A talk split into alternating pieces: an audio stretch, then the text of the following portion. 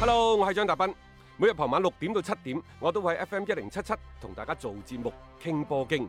而家係自媒體時代，除咗喺電台嘅節目，每一日我仲會喺抖音發布最新嘅短視頻內容。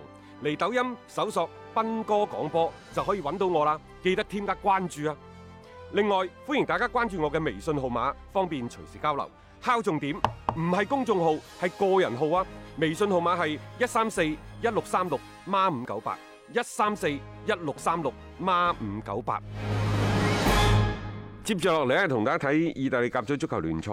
其實琴晚有一場都幾焦點嘅賽事，係啊國際米蘭對住誒呃拿拿波波利利。強強對話嚟㗎呢場波嚇，咁即係只不過可能聯賽冠軍就已經冇咗懸念，大家就嗰個關注度就啊少咗好多。拿波利呢，呢個賽季你話佢打誒歐冠下個賽季歐冠資格呢，佢就未必諗得到，因嗯為拉素亞特蘭大好勁，但係佢係有下個賽季嘅歐戰資格係嘅，啊因為佢係意大利杯嘅冠已軍。經攞咗㗎嗯啦佢嚇，咁所以喺咁樣嘅情況底下呢，其實剩低嘅聯賽對於拿波利嚟講咧，都係一啲幾例行公事嘅感覺啦。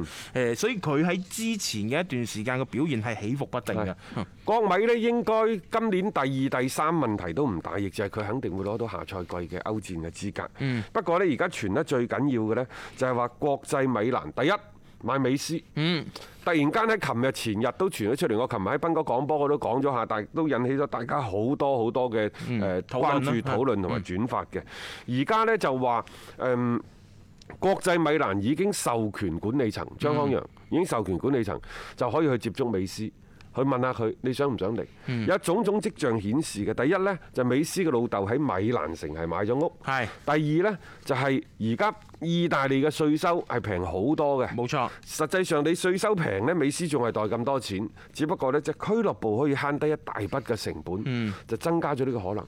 第三呢，就係蘇寧最近股價節節上升，仲有啊，大家睇到蘇寧，你講哦賣電器嘅，哦講波嘅，唔係㗎，其實蘇寧最勁嘅係做小額金融、嗯小額貸。係小佢一額年而家幾年前已經係幾千億，而家唔知個規模有幾大。嗰個嗰個嗰個利潤好高㗎，其實嗯貸，。所以係有錢嘅係咯。有錢蘇寧係有錢有錢嘅嘅，再加上呢，即係我哋最近呢，就成日同蘇寧去傾嗯嗰個所謂嘅誒 PP 體育啲合作。PP 體育呢，其實就係個體育集團嘅，而家呢，就劃翻去蘇寧易購嗰度嗯啊等等。咁但係呢，就誒佢哋一啲嘅嗰個即係比較高級別啲管理層嗰度話呢，就聽講其實老闆係動咗呢個心思，要去即係即係嗯美斯係嘛誒傾啦，反正唔傾啊一定， 係因為而家傾美斯嘅話呢，就唔單止係國米傾嘅啦，可能有好多好多傾。呢啲所有嘅俱樂部呢，就可能會包括大巴黎、啊曼城，甚至乎曼聯等等哇，都都可能會去傾。因為美斯走唔走呢？而家睇嚟嗰個機會越嚟越大。一陣間我哋再講巴塞嘅情況，嗯一陣間再講美斯嘅情況，因為我哋而家想講國米。即係我想簡單啲講句就係國際米蘭。如果想買美斯，佢會面臨住非常非常之激烈嘅競爭。嗯突然間，你會知道美斯而家離可能潛在嘅離家出走係引起大家嘅震動、轟動係啊。佢同兩年前斯朗走唔同，唔同以前斯朗走嗰陣時，大家都認為佢唔走，所以呢，佐仁達斯呢就即係悄悄地打，係啊悄悄地尖春打槍地不係休。突然間㗎嚇，嗱突然間佢冇任但何消息係啊美㗎。斯呢個轉會嘅發酵期足夠長，嗯巴塞嗰度嘅嘈交嘅時間足夠長，所以呢，大家都喺度及住佢啊！呢一間間先講。咁啊，另外呢，我想講國米呢度呢，係想講 A 山齊士，因嗯為 A 山齊士似乎喺最近呢段時間嗯同國際米蘭、同干地、同隊友之間嘅表現呢，即係個互動越嚟越好，狀態亦都越嚟越 OK。咁所以嘅話，而家國際米蘭。誒同呃嗯 A 山齊斯已經傾掂咗個人嘅待遇問題，幾多啊？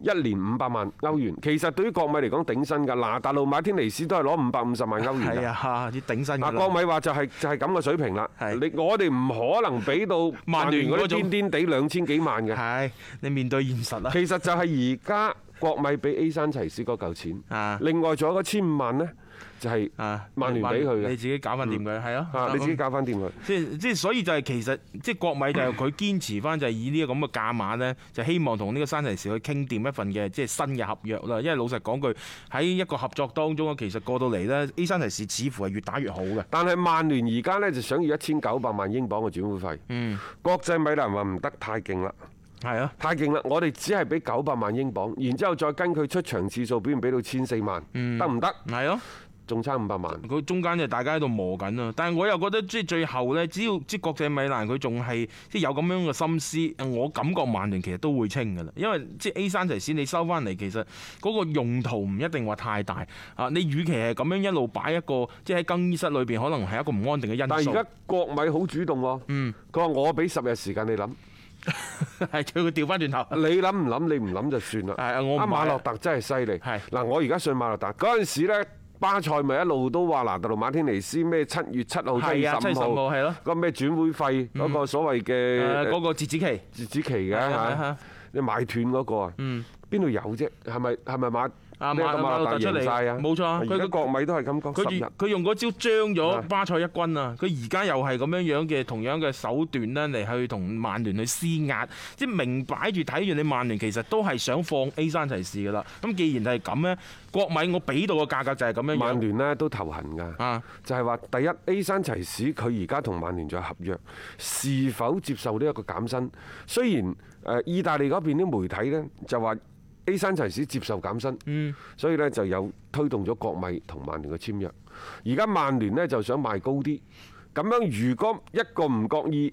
國米唔制，點解國米咁硬淨呢？我就係咁多，你曼聯唔賣，你收翻佢啊嘛。嗯可能仲有兩年嘅合約。喂，冇嘢嘅 A 山齊斯，如果打唔到我，咪又攞住你啲錢向巴爾學習咯。 所以曼聯要衡量啊，係啊，冇錯啊，即係可能你呢度少收咗個一千幾百萬，嗯，但係你慳咗好多嘅球員嘅工資。你個空間支出清咗出嚟啊嘛，你諗唔諗？嗯嗱呢個呢就真係好考曼聯嘅 C.O. 活華特。嗯，即係你嘅思路清唔清晰啦啊？唔係爭嗰，我唔係話即係嗰一千幾百萬唔係錢，而作為曼聯嚟講啊，其實嗰啲錢佢係可以揾得到翻嚟嘅。咁你與其係咁樣樣，即係呢個球員你擺到明，你係用唔着㗎啦，收翻嚟亦都冇辦法去做到啲咩嘢嘅效果。而家有機會去清理咗佢，並且獲得一筆嘅轉會費，你又可以清理一定嘅薪資空間。我覺得未嘗不可咯，即係呢樣嘢大家仲喺度拗緊啦，所謂呢個五百萬嘅一個差價，但係十日嗱俾到明㗎啦，馬路達，我相相信佢呢種好堅決嘅態度呢，會加速咗呢一單嘢嘅一個嘅個進展嘅。咁啊，另外仲有啊，嗱，特魯馬天尼斯單嘢未未完㗎，係，因為佢而家國米係即係誒未同佢續約。嗯，雖然呢就傾掂咗就五百五十萬，但係拿到馬天尼斯呢似乎略嫌猶豫，嗯而巴塞嗰度亦都冇進一步嘅動作。咁再加上呢，就係今日凌晨拿到馬天尼斯射入咗一支好靚好靚嘅世界波。係。咁到底係球員想就此又去再調高啲身價，抑或係國米覺得誒、欸可以喎，不如加多啊，即係加一多百幾啲十啦，咁樣留都低有佢可能。啦，即係作為基石咁樣樣去培因養。為總體而言，拿特魯馬天尼斯呢喺復賽之後狀態係低迷嘅。嗯另一邊嘅 A 山齊士係個表現更加係好高嘅，光，一路好看漲嘅，啊係咯，但係就前途嚟講，拿特魯馬天尼斯喂廿二三 歲，咁啊大梗係把世界。即係起碼你嗰個以後嘅發展嘅空間會比較大啦。呢個我哋不妨去留意翻，即係最終國米去點樣去處理。因為呢兩個球員如果最終係傾掂留翻喺度的話，對佢哋下個賽季嘅征戰啊，都係大有幫助嘅。